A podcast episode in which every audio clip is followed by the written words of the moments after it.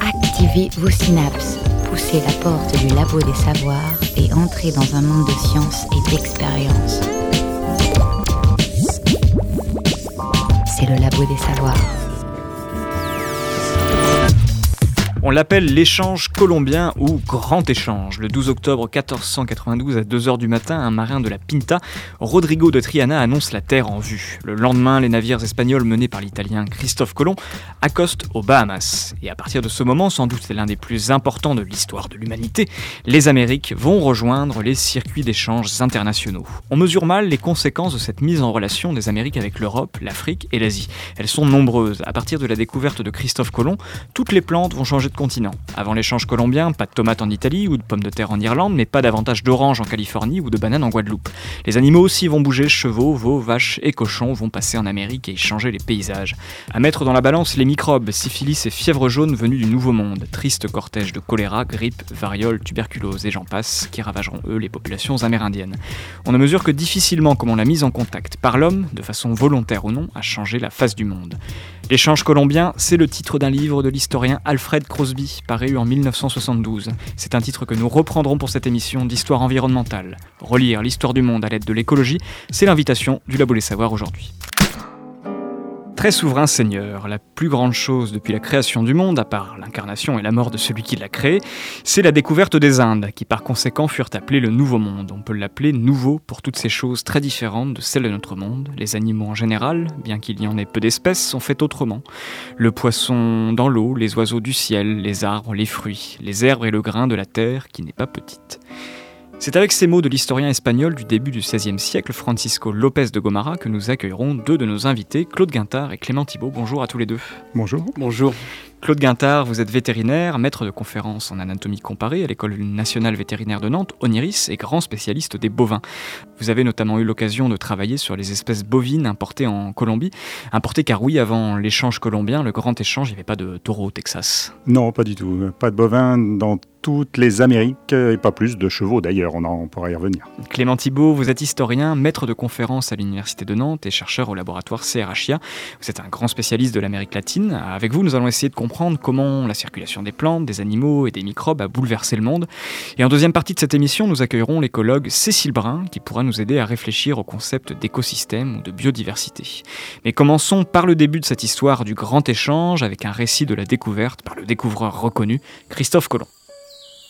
Ici et dans toute l'île, les arbres sont verts et les herbes aussi, comme au mois d'avril en Andalousie. Le chant des petits oiseaux est tel qu'il semblerait que jamais homme ne veuille partir d'ici. Les bandes de perroquets obscurcissent le soleil. Oiseaux et petits oiseaux sont de tant d'espèces et si différentes des nôtres que c'est merveille. Il y a aussi des arbres de mille sortes, tous avec leurs fruits différents, et tous si parfumés que c'est merveille, et que je suis le plus chagrin du monde de ne pas les connaître parce que je suis certain qu'ils ont tous grande valeur. J'apporte d'eux des échantillons, comme aussi des herbes. Journal de bord de Christophe Colomb, dimanche 21 octobre 1492. Alors Clément Thibault, 1492, c'est une date importante, c'est une date symbolique aussi, mais c'est une date à remettre dans un contexte plus global, en l'occurrence celui des grandes explorations du monde. Et à la même époque, c'est une autre partie du monde qui est découverte par les Portugais. En fait, l'échange colombien, ce grand échange biologique, va se faire entre l'Europe et l'Amérique, mais aussi entre l'Asie et l'Amérique, euh, l'Afrique et l'Asie, l'Afrique et l'Amérique. Euh, et derrière l'idée d'échange colombien, c'est en fait le monde entier qui va se retrouver interconnecté par les, les navigateurs. Oui, absolument, mais je pense qu'on peut reprendre la notion qui a été euh, développée ces dernières années par des historiens français et indiens, euh, Serge Gruzinski, Sanjay Subramaniam, euh, d'histoire connectée.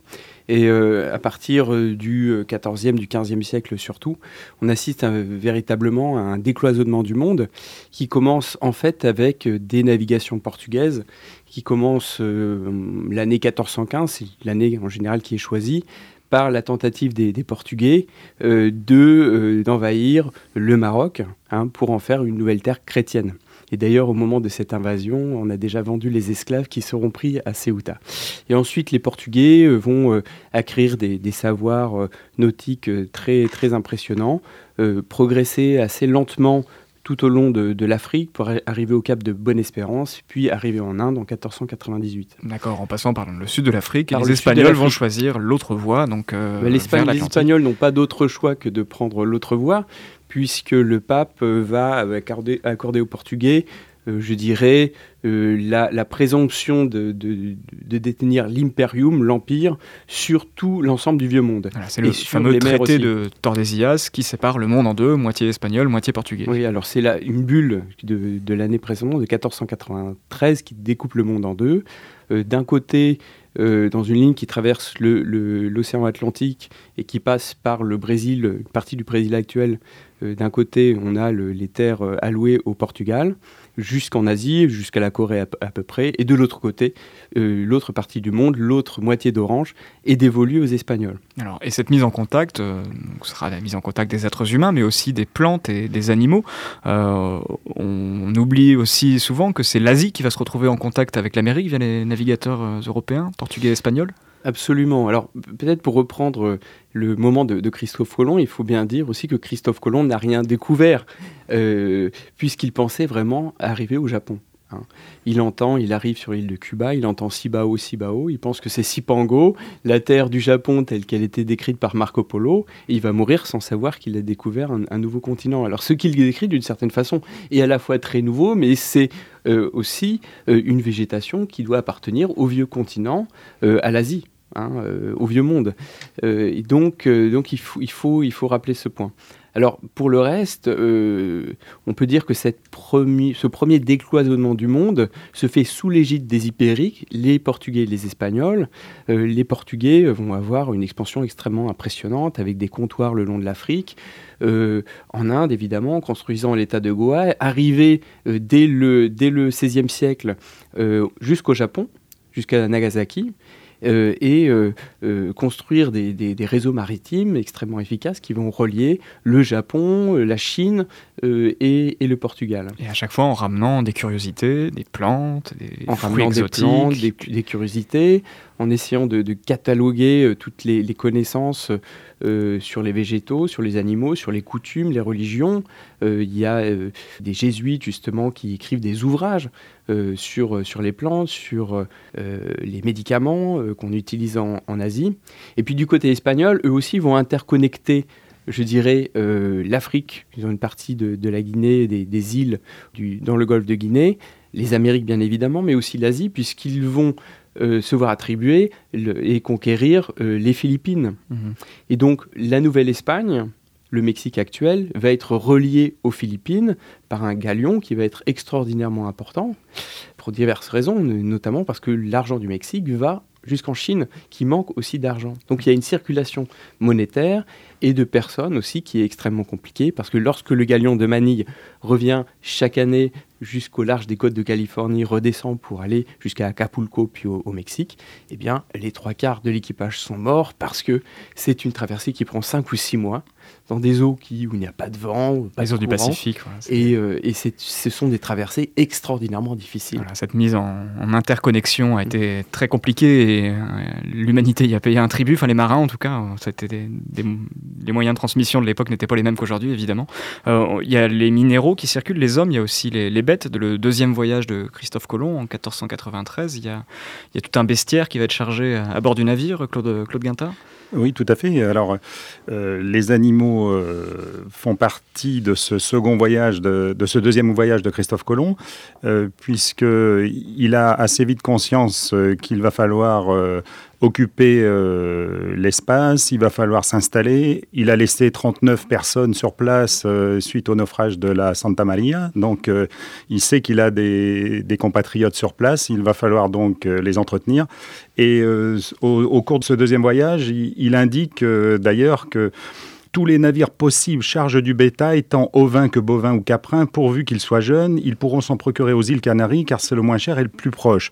Donc voilà euh, des faits qui sont relatés à Christophe Colomb. Et effectivement, il, part avec 17 navires. Dans ces 17 navires, il charge, il charge 8 truies gestantes.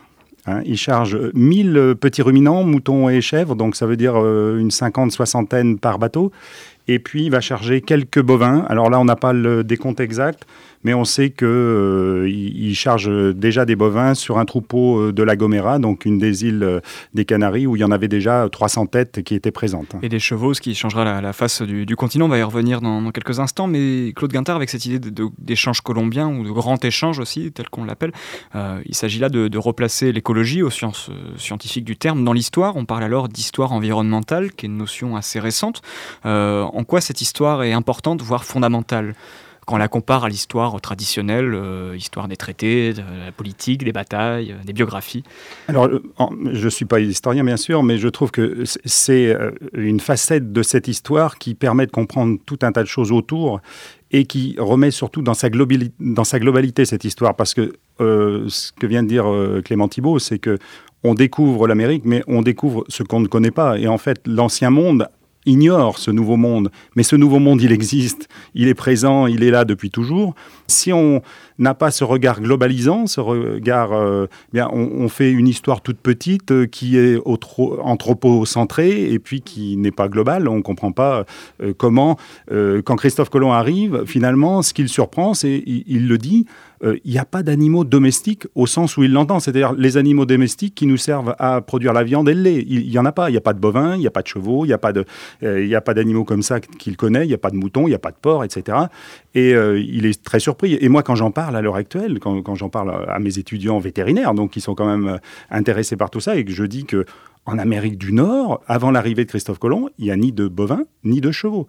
Or, le cow-boy, dans l'esprit de tout le monde, c'est ce personnage à cheval qui. l'Indien des plaines. Ou l'Indien des plaines euh, sur son Mustang. Clément Thibault, l'histoire environnementale, qu'est-ce que. En quoi c'est important? Est-ce que c'est une, nouveauté aussi on regarde l'historiographie? Bah, Disons que c'est un, courant historiographique euh, qui euh, s'est développé au cours de ces 20 dernières années, qui est encore relativement peu présent en France, hein, un peu cultivé, qui a été beaucoup plus cultivé aux, États-Unis, mais qui acquiert évidemment de plus en plus euh, d'importance. Et en termes d'histoire américaniste, on fait d'assez belles découvertes. Euh, justement sur euh, les rapports entre, entre l'homme et, son environnement, ce qui est lié évidemment à des préoccupations actuelles. Alors nous allons regarder un petit moment du côté de l'histoire géologique avec Claire Cisorne. Les Amériques n'ont pas toujours été entourées par l'Atlantique et le Pacifique. Alors une chronique pour remettre en mémoire la, création de, de ces continents, l'Amérique du Nord et l'Amérique du Sud. L'Amérique, un continent qui bouge, mais littéralement, et comme tous les autres continents et terres de notre planète. Explication. La croûte terrestre, couche superficielle de notre planète, est fragmentée, divisée en une soixantaine de morceaux, dont 14 de taille vraiment importante. Ces morceaux sont appelés plaques tectoniques, la tectonique étant l'étude des mouvements et déformations de l'écorce terrestre. Car ces plaques se déplacent, lentement certes à raison de quelques centimètres par an, mais suffisamment pour que le visage de notre planète ait continuellement et radicalement changé depuis la création de la croûte continentale il y a environ 4 milliards d'années. Mais pourquoi bouger ainsi Eh bien la croûte continentale est en fait entraînée par les mouvements de la couche inférieure de la Terre, appelée manteau. Et si le manteau bouge, c'est à cause de la différence de température entre le noyau et la croûte continentale. Le noyau évacue la chaleur créée par la désintégration d'éléments radioactifs et provoque des remontées de roches chaudes, tandis que des roches froides de la surface plongent en profondeur. C'est ainsi qu'un mouvement dit de convection est donné au manteau qui, bien que constitué de roches solides, se déforme très lentement sans se casser. Tout ceci implique une tension sur nos plaques tectoniques qui très très lentement vont s'écarter, laissant place à un océan, ou entrer en collision, faisant parfois naître une montagne, ou encore simplement glisser les unes contre les autres. Mais revenons maintenant en Amérique. Ce continent est placé sur trois plaques la nord-américaine, comprenant évidemment l'Amérique du Nord, mais aussi une partie de la Sibérie, le Japon et le Groenland. La plaque des Caraïbes, sous les Caraïbes et un bout du Mexique, et enfin la plaque sud-américaine. Vous l'aurez compris, le continent américain ne fut pas toujours ce qu'il est aujourd'hui. Pire, il ne fut pas toujours isolé. On nous aurait menti, ce n'est donc pas le nouveau monde, mais des fragments de l'ancien. De la création de la croûte continentale jusqu'il y a 200 millions d'années, les différents continents s'assemblèrent et se désassemblèrent à plusieurs reprises, créant à chaque rapprochement un continent unique, un super continent. Le dernier en date fut nommé la Pangée, un mot grec signifiant toutes les terres. Au centre de ce super-continent se trouvait l'actuelle Amérique, accrochée au continent africain, avec au nord l'Eurasie et au sud l'Antarctique et l'Australie. À partir de moins de 100 millions d'années, ce bloc se scinde en deux au niveau de l'équateur, séparant l'Amérique du Nord de celle du Sud, jusque-là encastrée. C'est ensuite l'Amérique du Nord qui se sépare de l'Eurasie et l'Amérique du Sud de l'Afrique, de l'Australie et de l'Antarctique. 135 millions d'années plus tard, l'Amérique du Sud et du Nord entrent en collision, le continent américain tel qu'on le connaît aujourd'hui est né.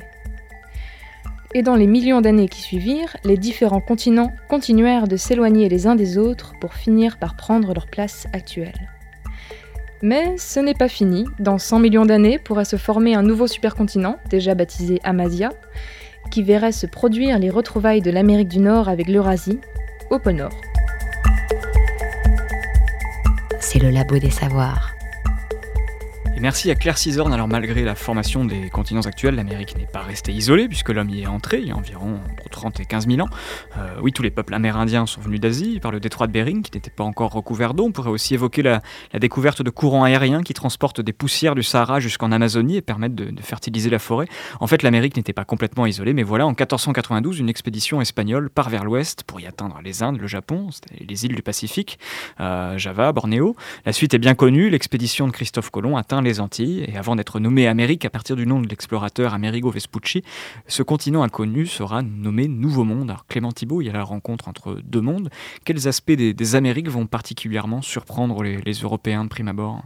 Alors, avant de répondre à cette question, il faut quand même rappeler aussi que certains vikings étaient arrivés. Ah oui, les vikings, le, Vinland. oui, ça a été éphémère. Mais... Et euh, il y a des, restes archéologiques hein, qui le prouvent et qui l'attestent euh, autour de la paix d'Hudson. Donc c'est un point qui, qui, est important. Alors, euh, ce qui, ce qui a étonné le plus les découvreurs, je les, appeler les conquistadors, c'est, je dirais, sur le plan humain, c'est la propreté des indigènes. Alors c'est un autre sujet, mais euh, le fait que les Indiens se lavent, soient propres, etc., c'est une question qui a beaucoup, euh, beaucoup impressionné les, euh, les premiers découvreurs. Et sinon, je dirais que dans les relations qui sont envoyées par Christophe Colomb et dans son journal, il y a à la fois l'émerveillement face à la diversité de la nature, par rapport à tous ces animaux qu'il ne peut nommer, qu'il ne connaît pas, qui sont totalement nouveaux. mais il faut bien dire aussi que cet émerveillement a aussi un sens un petit peu stratégique et politique, dans la mesure il s'agit de préparer les expéditions qui suivent au monarque, au roi catholique qu'il envoie, que finalement il a trouvé. Que ça vaut le coup de financer ces expéditions très coûteuses. Ça vaut le coup de, financer ces expéditions très coûteuses. Et donc il y a un enthousiasme qui est euh, évident, qui est réel face à l'émerveillement d'une sorte de, paradis. Hein, et le, ce thème du paradis va rester jusqu'au XVIIIe siècle, ces îles tropicales paradisiaques avec ces oiseaux multicolores, etc. Euh, et ces plantes et cette profusion de, de, plantes et cette facilité pour se nourrir, etc., etc. Mais il y a aussi des buts un peu politiques et économiques, stratégiques qui sont derrière tout ça et qui euh, forcent un petit peu le, sa plume. Une découverte de beaucoup de plantes, mais une surprise de, découvert très peu d'animaux, et très peu d'animaux comestibles, on va dire, ou d'animaux de, de, pâturage, de ruminants. Et, du coup, comme vous le disiez très bien, Claude Guintard, les Européens vont très vite en ramener des, des, chevaux, des, bovins, des ovins. Euh, et ces importations d'animaux vont avoir des conséquences tout à fait spectaculaires dans le cas du, cheval, par exemple, qui est devenu un, symbole et même un mode de vie pour les Indiens des plaines. Alors tout à fait. Alors le, cas du cheval est original parce qu'effectivement, c'est surtout d'ailleurs avec euh, Hernán Cortés, quand, il arrive au Mexique, qu'il y, a pas mal de chevaux qui sont emmenés pour cette progression assez rapide vers le centre du Mexique. Et euh, on sait que lors de première fois qu'il débarque, il, a 32 chevaux, donc c'est pas énorme. On, sait que peu d'années après, lorsqu'il est euh, aux alentours de Mexico, il a déjà 300 chevaux. Et ces chevaux vont vont faire grande impression. D'ailleurs, ça, va être, ça va faire partie du mythe de cette, euh, de cette arrivée un petit peu euh, surprenante pour les Amérindiens. Et, par contre, très vite, ils vont comprendre l'intérêt qu'il peut y avoir à récupérer des chevaux. Donc il y a énormément de chevaux qui sont, qui sont récupérés par les Amérindiens qui très vite vont les utiliser et qui, certains chevaux vont être euh, remis en liberté, vont s'échapper, vont euh, s'en aller et vont se reproduire en liberté. Et on a euh, finalement en quelques siècles, donc à l'échelle de l'évolution euh, des animaux, c'est excessivement rapide. On, a tout un continent, depuis le nord de l'Amérique jusqu'au sud de, l'Amérique du Sud, qui a été colonisé par euh, l'ensemble des chevaux, et on en retrouve pas, euh, autour de l'année 1800.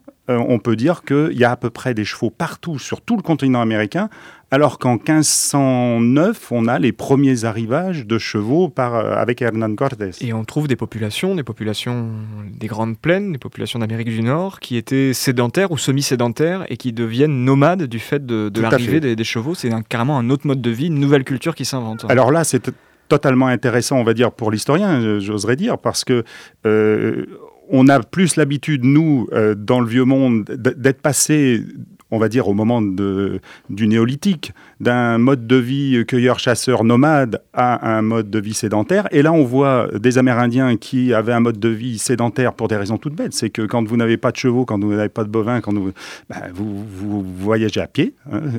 Un, petit peu, faut imaginer le mode de vie de ces, euh, de ces personnes comme euh, ce qu'on voit à l'heure actuelle dans le Grand Nord. Les Inuits, ben, ils avaient les chiens, les Amérindiens avaient les chiens. Euh, on transportait en, tirant par des chiens, on se promenait à pied. Donc, même si on était nomade, c'était autour d'un camp, c'était pas très loin. Et là, l'arrivée du cheval va leur donner une autonomie, un rayon d'action, et puis alors après, euh, des conflits aussi euh, possibles qui n'avaient pas lieu, parce que je veux dire, quand vous étiez euh, dans les grandes plaines américaines, isolées d'une autre population, il y avait la, la pas possession de, chevaux devient un marqueur de, puissance. C'est vraiment une civilisation qui tourne, en, caricaturant, autour du cheval et du bison, qui, qui va s'inventer du fait. de ces, importations. Et, puis secondairement, une fois que le bison va avoir disparu, parce que là, bon, l'homme n'aura pas n'aura pas tardé à faire disparaître cette espèce sauvage, c'est le bovin qui va prendre le relais euh, oui, Clément Thibault? Non, je, disais que finalement, c'est cette grande transformation par l'adoption euh, du cheval euh, est, pleinement réalisée seulement au 19e siècle, en fait, mm. avec la constitution d'un grand empire qu'un historien a appelé l'Empire Comanche, euh, des Grandes Plaines, euh, qui est fondé évidemment sur l'usage du cheval, des armes à feu aussi qui arrivent euh, avec les Européens, et qui construisent, une grande puissance qui peut défier le Mexique et qui inquiète les États-Unis en formation. Et, mais auparavant, c'est moins le cas, disons. Par contre, il y a beaucoup de, populations qui adoptent ce mode de vie qui est semi-nomade, de pasteurs, euh, chasseurs, qui vont chasser du bétail sauvage et qui vont vivre de ça. Dans beaucoup de régions, la Pampa argentine, mmh. les plaines de l'Orénoque euh, au sud du Venezuela, euh, au Mexique dans le nord, etc. Donc ça change totalement les, modes de vie humains dans certaines régions. Claude Guintard, vous en parliez, le, cheval a aussi un intérêt stratégique, euh, euh, militaire, qui peut expliquer les victoires si simples de la petite troupe d'Hernan Cortés. On peut aussi les expliquer du fait qu'il ait réussi à trouver des, alliés sur place. Et une autre explication, c'est bien sûr euh, les épidémies qui ont ravagé les, populations locales. Alors dans la balance du grand échange colombien, on trouve les plantes, les animaux, on trouve donc aussi les microbes. Eux aussi vont circuler, feront des ravages, et c'est en grande partie donc cette cause des succès militaires européens. C'est ce que nous explique Camille Paulet. On l'écoute.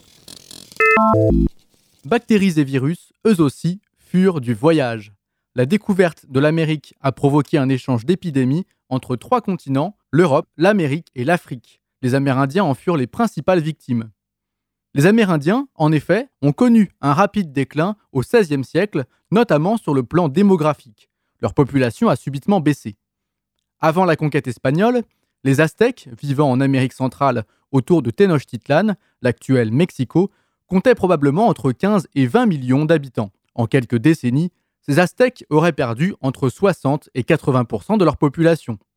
On peut lire parfois qu'il s'agit du plus grand génocide de l'histoire. Comment expliquer la mort de ces dizaines de millions d'Amérindiens? Il y eut bien sûr des conflits guerriers l'archéologie funéraire a mis au jour de nombreux corps de combattants aztèques tués par des armes espagnoles et notamment par des armes à feu. Il y eut même des massacres, comme le rapporte l'Église dès le XVIe siècle, par le biais d'un moine dominicain présent sur place, Bartolomé de las Casas, interprété dans le film La controverse de Valladolid de Jean-Daniel Verragueux par Jean-Pierre Mariel. C'est par millions qu'ils ont été exterminés. Oui, par millions, comme des bêtes à l'abattoir. Quelquefois, on les embroche par groupe de treize. On les entoure de paille sèche, on y met le feu. Et pourquoi par groupe de 13 Pour honorer le Christ et les douze apôtres. J'ai vu nos soldats leur couper le nez, les oreilles, la langue, les mains, comme on taille un arbre pour s'amuser. Pendant longtemps, on a donc expliqué le déclin démographique des Amérindiens par la seule violence des Européens. Or, cette version pose problème. Il faut savoir en effet que certains peuples amérindiens étaient alliés aux Espagnols contre l'Empire aztèque. Ce fut le cas, par exemple, des Tlaxcaltèques. Or, ces peuples alliés des Espagnols ont eux aussi subi un grave déclin démographique. Aujourd'hui, les estimations sont très divergentes, mais tous les spécialistes reconnaissent l'importance prépondérante d'un choc microbien. En débarquant sur les côtes américaines, les Européens ont apporté involontairement virus et bactéries. Ce sont ces virus et ces bactéries qui auraient provoqué plusieurs vagues d'épidémies parmi les Amérindiens et qui auraient provoqué ce choc démographique, tuant plusieurs dizaines de millions de personnes. Pour préciser la chronologie, le conquistador Hernán Cortés débarque en Amérique centrale en 1519. En 1521, il s'empare de l'Empire aztèque. On observe alors trois vagues d'épidémies parmi les Aztèques. Dans les années 1520, ils sont touchés par la variole. Deux nouvelles vagues d'épidémies finissent de décimer les Aztèques en 1545 puis en 1576. On observe des phénomènes similaires chez les Incas après la conquête initiée par Pizarro dans les Andes, ainsi qu'en Amérique du Nord au XVIIe siècle, consécutivement aux avancées des Anglais. Comment, alors, expliquer un phénomène aussi violent? Ces bactéries et ces virus, apportés par les Européens, ne les affectaient plus depuis longtemps. Ils étaient comme vaccinés contre ces maladies. Leur mémoire immunitaire les en avait prémunis. En revanche, le système immunitaire des Amérindiens n'était pas préparé à ces bactéries et ces virus nouveaux apportés par les Européens, ainsi que par leurs bêtes, notamment les chevaux. Rappelons que le continent américain a été peuplé à l'époque préhistorique entre 16 000 et 13 000 avant notre ère. Le continent américain est donc resté isolé de l'Afrique et de l'Eurasie pendant des millénaires. Les bactéries et les virus, mais aussi les systèmes immunitaires humains, de part et d'autre de l'Atlantique, ont évolué de manière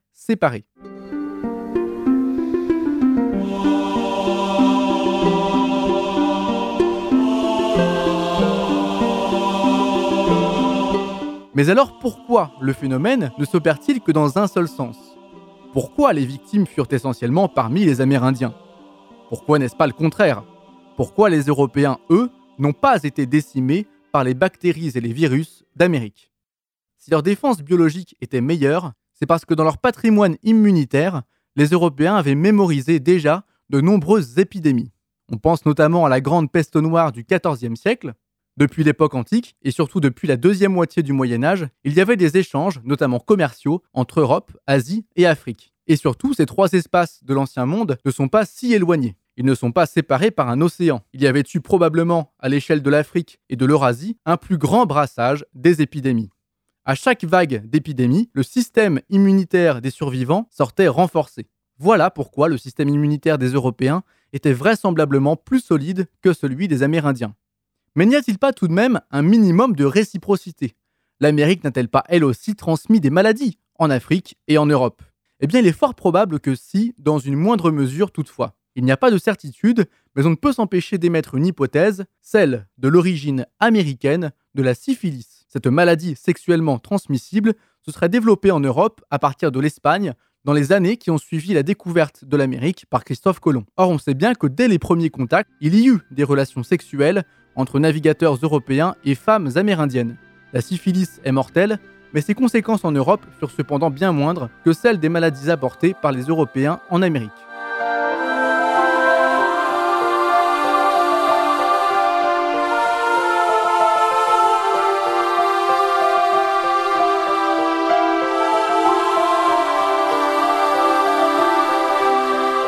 Alors peut-on dire, pour conclure, que les Amérindiens ont subi le plus grand génocide de l'histoire, comme on l'entend parfois? Si on observe le nombre de victimes, sans doute supérieur à 10 millions rien que pour les Aztèques, au cours du XVIe siècle, le bilan est en effet très lourd. Cependant, par définition, un génocide implique des massacres perpétrés par une volonté programmée d'exterminer un peuple. S'il y eut bien des guerres et des massacres, les Européens, et notamment les Espagnols, étaient aussi alliés à certains peuples amérindiens.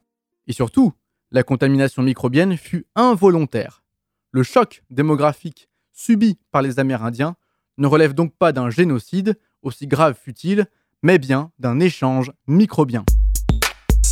La science Toutes les sciences, au labo des savoirs. Et merci à Camille Paulet pour cette très pertinente chronique. Alors Clément Thibault, la, population européenne, effectivement, ne va pas remplacer la, population indienne en Amérique latine, par exemple. On verra à l'inverse une, créolisation de la société. Comment va se faire ce phénomène créolisation, donc des mélanges? Disons qu'il va se faire, euh, il va se faire, j'allais dire, assez naturellement. Euh, et pas naturellement euh, aussi.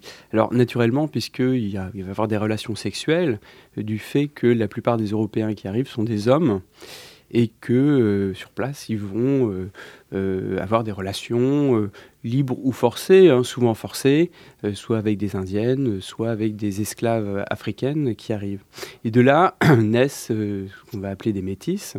Alors, mestizo en espagnol, qui le, le, mot qui a donné métis en français, c'est le fruit d'un Européen et d'un Indien. Hein, c'est ce qu'il désigne.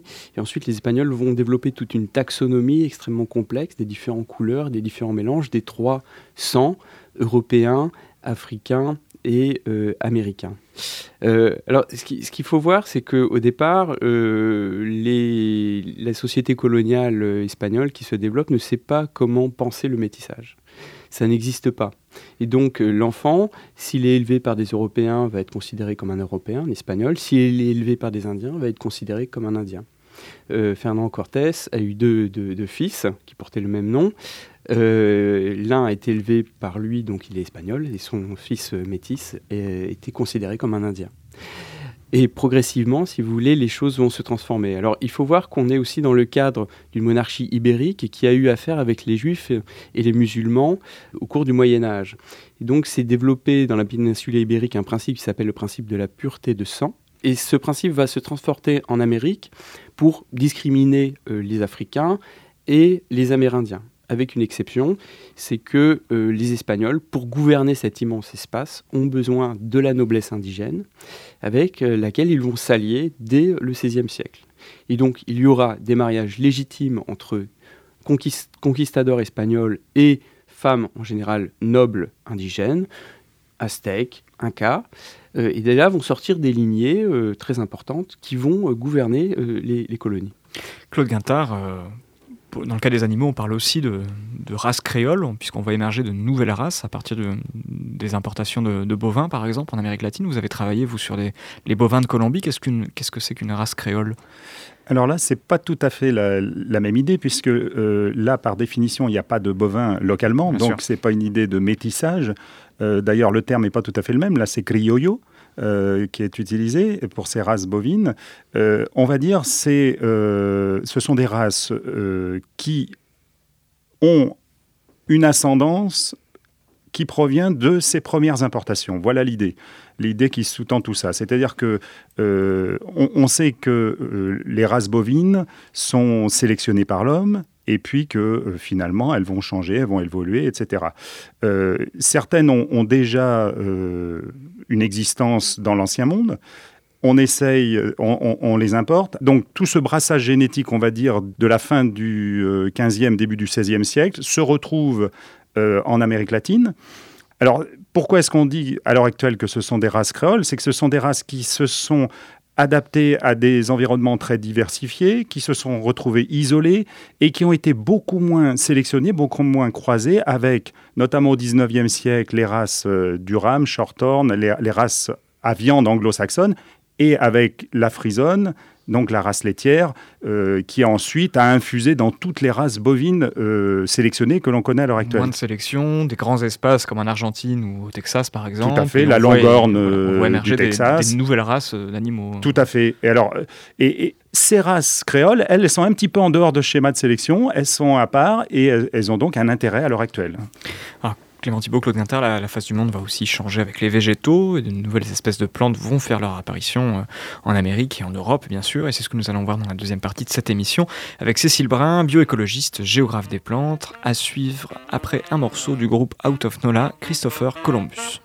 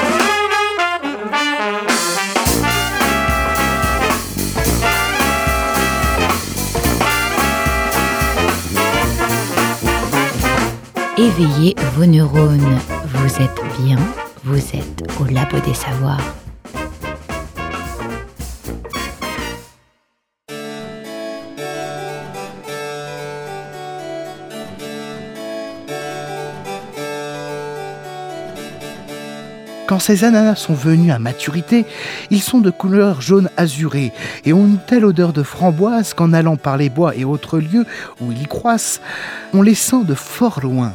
De plus, ils fondent dans la bouche et sont naturellement si doux qu'il n'y a confiture en ce pays qui les surpasse.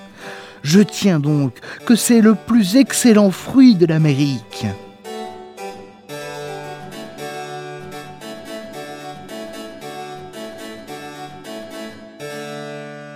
Voici donc Jean Deléry, grand navigateur français de la fin du XVIe siècle qui découvre l'ananas, un fruit originaire d'Amérique latine. Vous écoutez le Labo des Savoirs. Aujourd'hui, nous parlons du plus grand échange biologique de l'histoire, entre guillemets peut-être, l'échange dit colombien, ou quand l'Amérique fut mise en contact avec le reste du monde via les navigateurs européens notamment. Euh, bonjour Cécile Brun. Bonjour. Alors vous aimez l'ananas sans doute, mais vous, avez, vous en avez l'habitude, donc vous l'aimez avec peut-être un peu moins d'extase que, que Jean Deléry? Oui, c'est sûr qu'on a, euh, on s'est habitué à tous ces fruits et plantes euh, qui nous viennent des Amériques. de la passion, tomates, oranges. Maïs. Euh, pommes de terre. Cécile Brun, vous êtes euh, maître de conférence à l'Université de Nantes et chercheuse au Centre de recherche en archéosciences. Vous êtes euh, écobiologiste et phytogéographe. Euh, avec l'échange colombien, on parle d'un formidable échange biologique ici causé par l'homme. Est-ce qu'il existe des, des, phénomènes comparables sans l'homme? Avec une telle ampleur et une telle vitesse? Non, c'est vraiment l'idée de l'importance des activités humaines et de ces échanges dus à l'anthropisation, enfin à la, découverte des Amériques, ça va être l'accélération de ce phénomène et le passage de barrières naturelles pour ces espèces qui étaient euh, restées jusque-là infranchissables. Alors il y, a une barrière naturelle qu'on comprend bien, c'est l'Atlantique et le Pacifique. Il y a peut-être d'autres barrières qui vont être surmontées grâce à l'action de l'homme?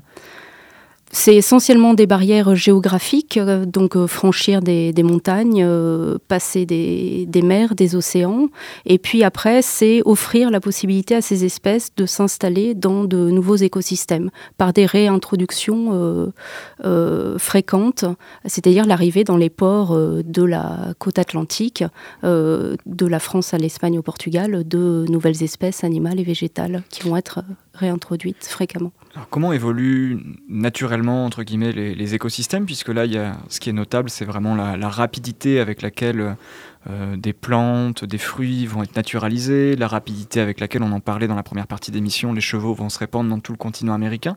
Euh, sans l'action humaine, ces processus, quand ils adviennent, est-ce qu'ils se font sur des temps aussi rapides? Est-ce qu'il y a des, temps dans l'histoire de, la vie euh, comme ça où l'évolution se met à, agir de façon extrêmement rapide et qu'on voit vraiment les écosystèmes changer très brutalement.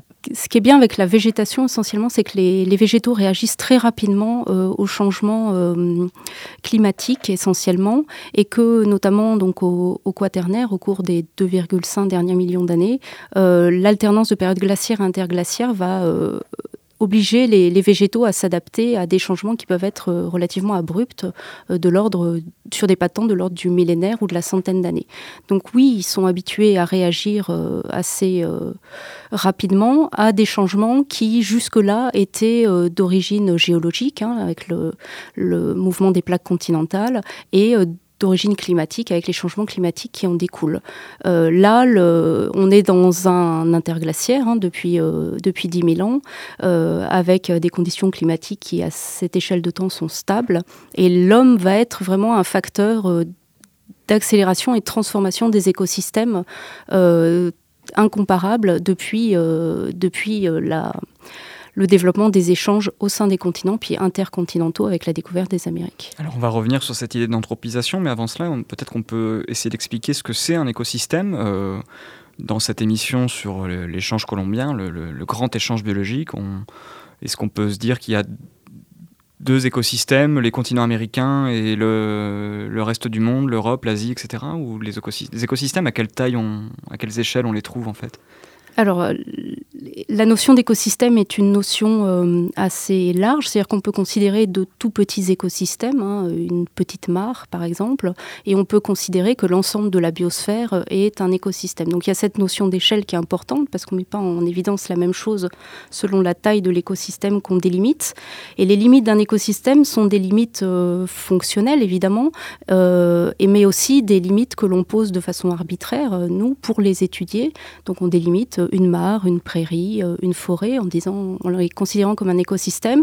Et on va, quand on les étudie, chercher au sein de ces écosystèmes l'ensemble euh, de la biocénose, c'est-à-dire des êtres vivants, hein, des micro-organismes en passant par les plantes jusqu'aux éléphants, euh, et l'ensemble des paramètres, des caractères abiotiques de l'environnement, c'est-à-dire le type de sol, l'atmosphère, le type de climat, etc.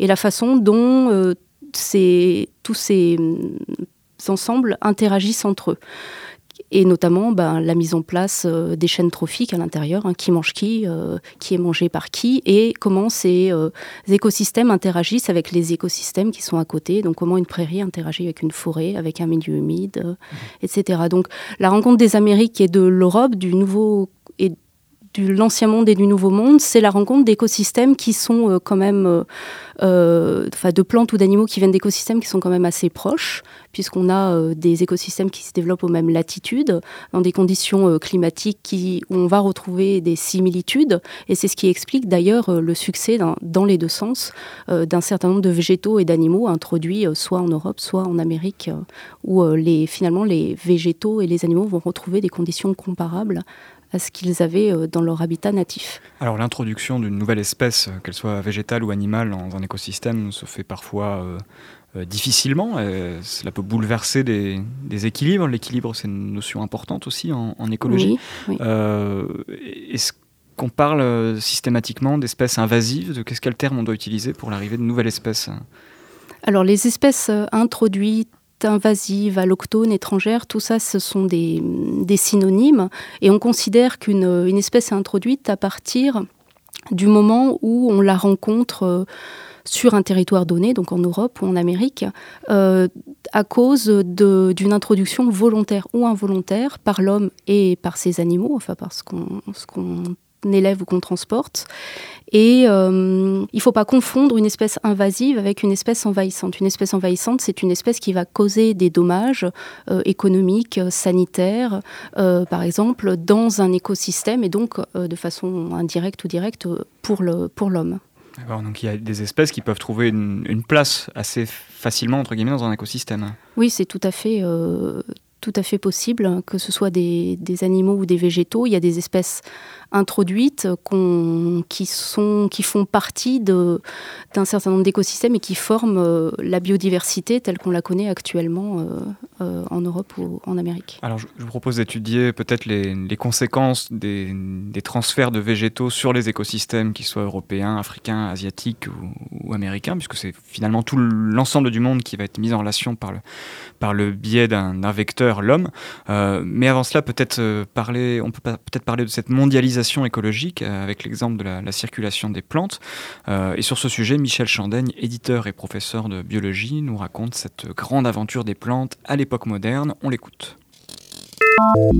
Michel Chandaigne, vous venez de faire une conférence qui s'appelle La mondialisation des plantes. Est-ce que vous pouvez expliquer un peu cette notion de la mondialisation des plantes et pourquoi vous la situez à l'époque moderne? Qu'est-ce qui s'est passé à ce moment-là?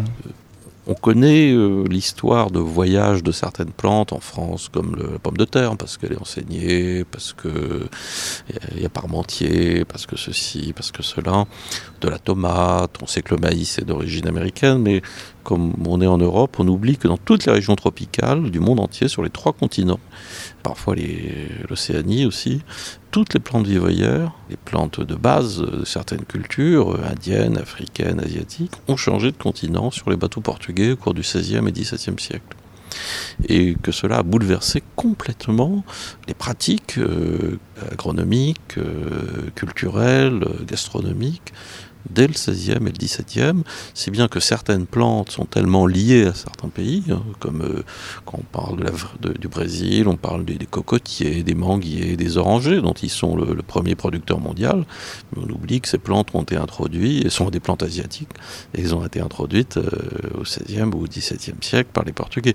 Et inversement, qu'on retrouve en Afrique et en Asie des plantes américaines qui ont pris la première place dans les économies locales. Par exemple, le, cacao, qui vient d'Amérique euh, du Sud, et qui sont surtout produits actuellement par euh, bah, la Côte d'Ivoire, ensuite l'Indonésie, ensuite le Ghana, le Nigeria, etc., des pays africains. Et que cela remonte... Euh, parfois au 16e, au 17e, dans le cas du cacaoyer à la fin du 19e, mais que tout a commencé à cette période de découverte par l'échange colombien, il y a eu des échanges involontaires et malheureux, le cas des, maladies notamment. Les plantes, ça a été une stratégie consciente d'acclimatation, de mise en culture de, territoires découverts. Euh, est-ce qu'il y avait des, agronomes à bord des bateaux? Comment était pensée un peu cette mise en culture de certaines plantes qu'on exportait à l'autre bout du monde pour se mettre à les cultiver? Tout ça était empirique. Hein. Il y avait des... Même pas au XVIe siècle, il n'y avait pas d'agronomes. Enfin bon, il y avait des, gens qui étaient spécialistes de ça, plus ou moins. C'est surtout au XVIIe, au XVIIIe, c'est devenu vraiment une activité euh, très spécialisée, notamment au Brésil. Ce qui est intéressant, en effet, c'est le problème des maladies. Il semble, bien sûr, il est difficile de le savoir, mais que cette introduction massive de plantes d'un pays à l'autre n'a pas entraîné de désastre écologique. Il semble, hein, c'est très difficile, bien sûr, de le savoir. Mais pour ça, il y a une raison, c'est que toutes ces cultures étaient quand même des cultures très modestes à l'époque. Ce pas des milliers d'hectares comme actuellement qui, où l'on fait de la monoculture. Si on acclimatait les manguiers, les orangers, c'était des petites parcelles qui étaient entrecoupées d'autres parcelles, d'autres plantes, d'autres plantes locales, d'autres plantes importées. Ce qui fait que s'il y avait des épidémies, s'il y avait, euh, elles étaient limitées par simplement les structures agricoles de l'époque, qui étaient des petites structures, qui étaient euh, marginales dans les forêts tropicales, qui, et donc sans doute il y a eu des insectes introduits, sans doute il y a eu des maladies, mais euh, comme on n'était pas en système de monoculture euh, et qu'il y avait encore beaucoup de forêts vierges, on peut penser que les forêts vierges et les systèmes écologiques ont absorbé ces premiers chocs microbiens ou parasitaires. C'est une hypothèse qu'on peut faire euh, raisonnablement, mais bien sûr, on manque d'éléments pour le prouver et l'expliquer. Mais intuitivement, on peut dire ça. Évidemment, après, euh, au XXe siècle, avec des systèmes de monoculture, euh, on arrive et des systèmes de, culture monospécifique, ben, on arrive aux catastrophes que l'on a connues dans, toutes sortes de plantes, la vigne, le cacao, etc.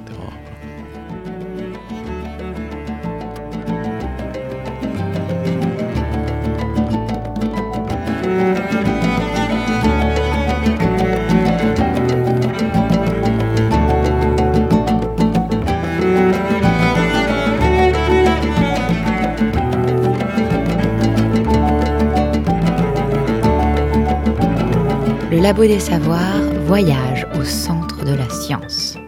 Et voilà, c'était Michel Chandaigne qui nous faisait prendre conscience de, l'ampleur de, ce phénomène. Alors, Cécile Brun, oui, sur, l'ampleur de cette mondialisation des plantes et sur euh, ses conséquences. Michel Chandaigne a, dire qu'il a pas eu de, a l'air de dire qu'il n'y a pas, pas, eu de, drame écologique euh, du fait de l'introduction, de la circulation de ces plantes à partir de l'époque moderne. Alors, pour ce qui est des. Il parle euh, essentiellement des plantes cultivées, cultivées, donc à, à des fins alimentaires.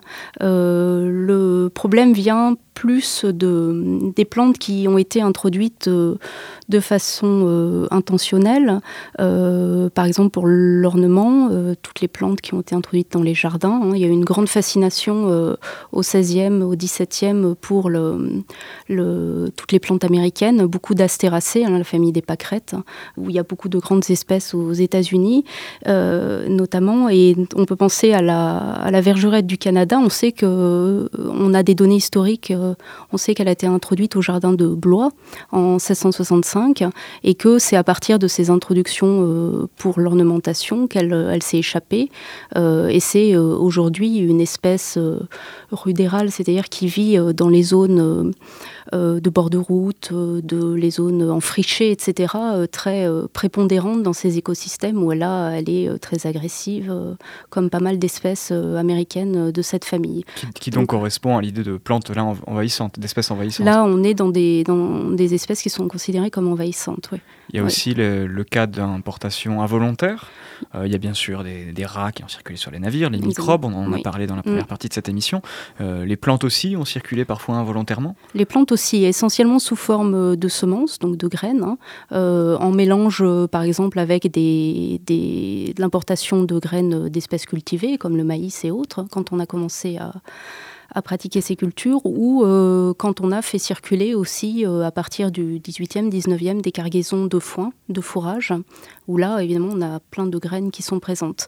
Et euh, donc les grands ports, que ce soit Bordeaux, Marseille ou autres, deviennent des zones où on trouve des friches à proximité qui sont des petits labos d'expérimentation, de naturalisation pour les espèces qui débarquent en même temps que, que les hommes et, tous les, et tout, le, tout ce qu'on ramène de, ces Amériques. Il y a une biodiversité portuaire. Très grande. Et c'est très étudié par les naturalistes au 19e siècle, quand, qui publient beaucoup, des petites florules, euh, des, petits comptes rendus. Euh, et on, a pas mal de données euh, dans ces zones écrites pour ces périodes-là.